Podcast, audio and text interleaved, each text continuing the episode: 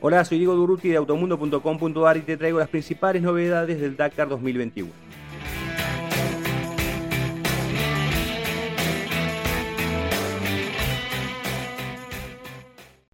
Con 286 participantes, el Dakar 2021 que se realiza en Arabia Saudita se puso en marcha a través de un prólogo de 11 kilómetros que se disputó a las afueras de Jeddah. El resultado de este tramo se sumará a la clasificación general y servirá también para establecer el orden de largada de la primera etapa de este domingo.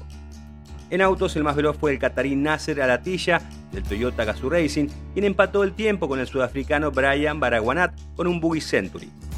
El mejor argentino ubicado fue el mendocino Orly Terranova en la sexta posición. El español Carlos Sainz, que defiende la corona con su Buggy Mini, no tuvo un buen comienzo, sufrió un pinchazo y quedó relegado al vigésimo octavo lugar. En motos impuso el estadounidense Ricky Brabeck, campeón 2020 de la especialidad, y quien lideró el 1-2 de Honda que completó el español Joan Barreda.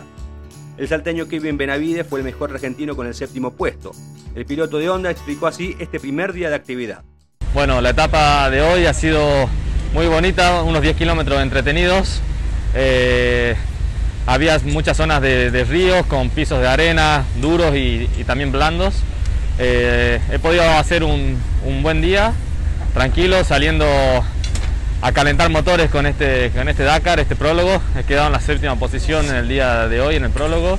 Así que muy contento y entusiasmado para, para iniciar mañana ya con el día de verdad, con la etapa 1. Así que nada, a seguir con, con mucha ilusión para adelante. En cuatriciclos venció el francés Alexandre Giraud, quien le ganó por un segundo al argentino Manuel Andújar. En esta división retornó el cordobés Nicolás Cavigliazo, rey dakariano en 2019 y quien terminó en el octavo puesto. En la categoría vehículos ligeros, el debutante Chris Mick, quien durante mucho tiempo corrió en el WRC, inscribió su nombre como vencedor, en tanto que en la clase Side by Side el más veloz fue el estadounidense Austin Jones. En la categoría camiones, esta corta especial quedó en poder del bielorruso Sergei Piasov.